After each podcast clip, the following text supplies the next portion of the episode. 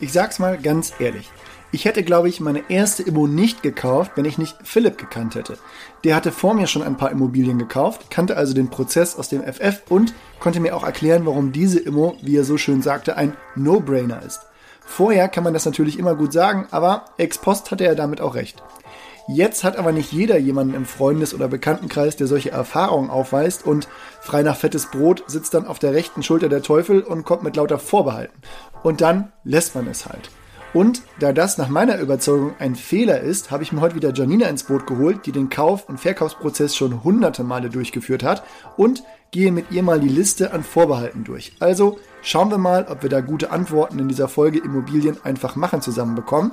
Mein Name ist Oliver und jetzt geht's los.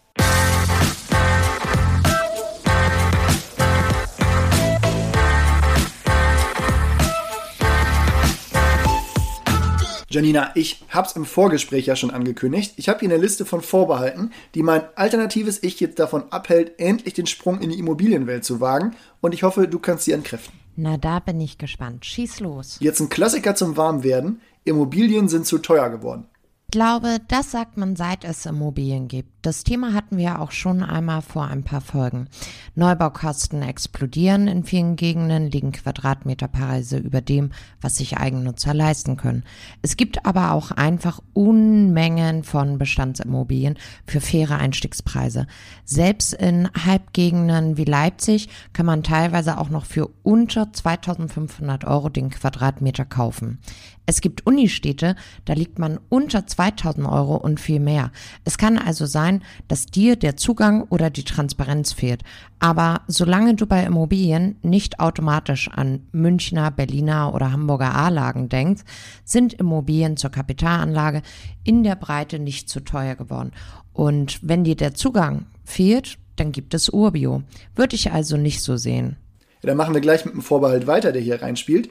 Die Immobilienblase platzt. Oliver, wann entsteht eine Blase? Äh, tja, also ich würde sagen, wenn immer mehr Käufer bereit sind, stark überhöhte Preise zu zahlen, das führt dann zu überbewerteten Immobilien, für die es dann später keinen Markt mehr gibt. Okay, lasse ich gelten, würde ich mal sagen. Es geht hier um Spekulieren. Wenn man praktisch nur kauft, weil man von immer weiter steigenden Preisen ausgeht, da sehe ich in vielen Bereichen langsam vorerst ein Ende erreicht, bis auch Mieten wieder nachgezogen haben, da diese die Bewertungen rechtfertigen. Jetzt stellt man sich aber unter einer platzenden Blase vor, dass es danach den Bach runtergeht. Das wird meiner Meinung nach nicht passieren. Vielleicht sind die steilen Anstiege erstmal vorbei. In Metropolregion können die aber trotzdem noch weiter steigen. Ja, aber man sieht ja schon sinkende Preise am Markt, oder? Klar, das ist die gute Nachricht für alle Käufer gerade.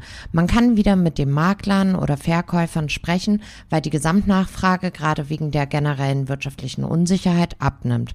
Das sind die Zeiten, in denen man die Deals macht, über die man sich zehn Jahre später freut. Gut, dann kommen wir zum nächsten Vorbehalt. Wenn ich jetzt kaufe und die Preise dann sinken, dann mache ich ein schlechtes Geschäft. Sagen wir mal, du kaufst eine vermietete Wohnung für 150.000 Euro und einer ordentlichen Anfangsrendite und der Preis in dem Markt sinkt nächsten Monat um 5%. Was habe ich dann? Ein Verlust? Nein, das wäre der Fall, wenn du jetzt verkaufst. Aber das willst du als Kapitalanleger ja gar nicht. Du willst sie immer als Altersvorsorge behalten. Das heißt, du zahlst sie innerhalb von 30 Jahren aus der Miete und ein paar Zuschüssen ab und kannst dann die Mietzahlung für deine eigenen Ausgaben nutzen oder du verkaufst sie dann halt nach aktuellen Stand nach mindestens zehn Jahren steuerfrei. Dich muss also das Long Game interessieren.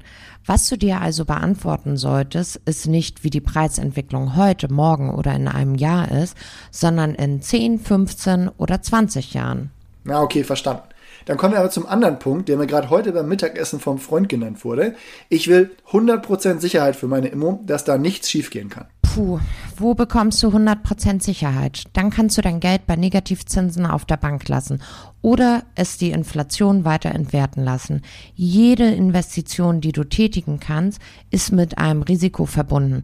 Und wenn jemand was anderes behauptet, würde ich dem sicher nicht mein Geld anvertrauen.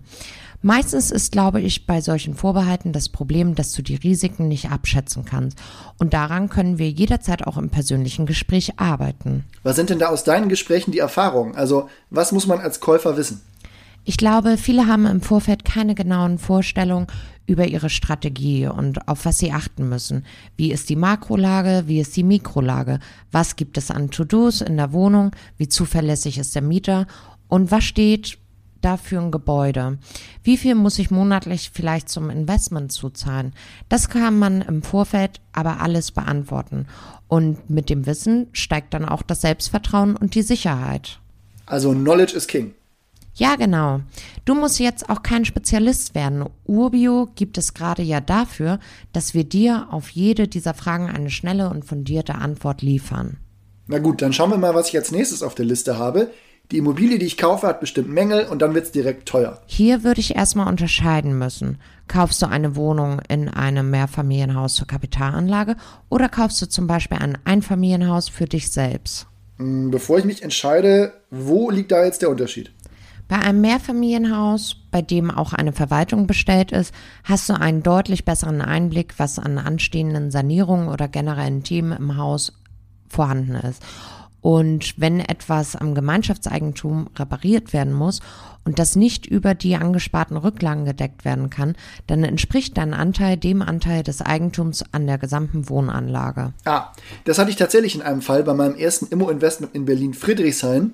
Da musste durch einen Schaden das Dach dann neu gemacht werden und das hat dann direkt 100.000 Euro gekostet. Ja, und wie hoch war dein Anteil am Ende? Ja, knapp unter 1%, also sowas wie 900 Euro. Das war also noch easy machbar. Eben. Bei einem Einfamilienhaus musst du dir halt einen anderen Überblick verschaffen. Also Gutachter oder so? Ja, genau. Das würde ich schon bei einer älteren Immobilie definitiv empfehlen. Ja, das Thema ganzes Mehrfamilienhaus kaufen, das haben wir ja letztens noch beleuchtet.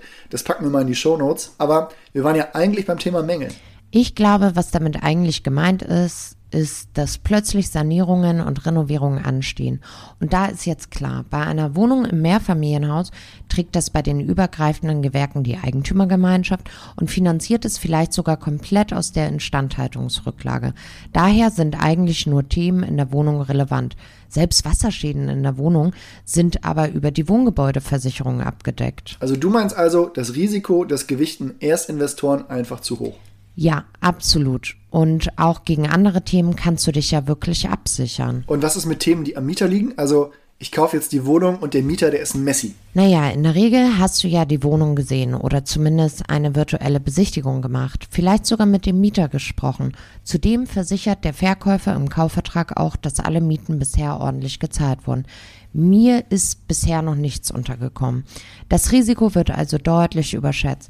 Und das heißt ja auch nicht immer, dass man hier einen RTL-2-Fall bekommt. Und selbst hier kannst du dich mit einer sogenannten Vermieterversicherung absichern. Die kommt für Entrümpelung, Mietausfälle und weiteres auf. Ja, das Thema Mietausfall, das hattest du gerade schon erwähnt.